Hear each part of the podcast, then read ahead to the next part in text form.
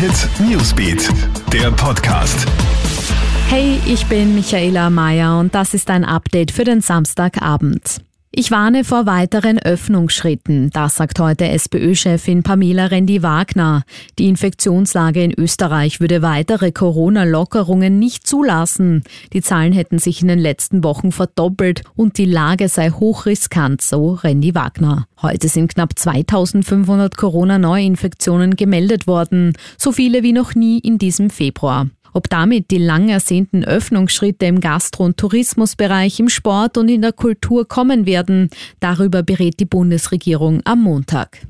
In unserem Nachbarland Tschechien verschärft sich die Corona-Lage unterdessen dramatisch. Immer mehr Menschen stecken sich mit dem Virus an. Zuletzt gab es pro Tag knapp 15.000 Neuinfektionen. Deshalb gibt es nun auch schärfere Maßnahmen. Ab Montag dürfen die Bürger ihre jeweilige Region nur noch in Ausnahmefällen verlassen.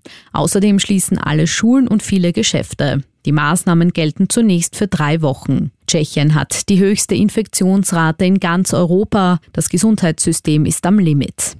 Und Gänsehautmoment heute beim alpinen Skiweltcup der Herren im bulgarischen Bansko. Stefan Brennsteiner fährt erstmals in seiner Karriere aufs Podest. Der Salzburger wird heute im Riesentorlauf starker Dritter. Für Brennsteiner ist es nach vielen Verletzungen ein wahrer Befreiungsschlag. Den Sieg holt sich der Kroate Filip Subcic vor dem Franzosen Mathieu Fevre. Auch morgen geben die Herren in Bansko wieder Gas und zwar auch wieder in einem Riesentorlauf. Start ist um 10 Uhr. Alle News und Updates gibt's für dich immer im Kronehit Newsbeat und in unseren täglichen News Podcasts.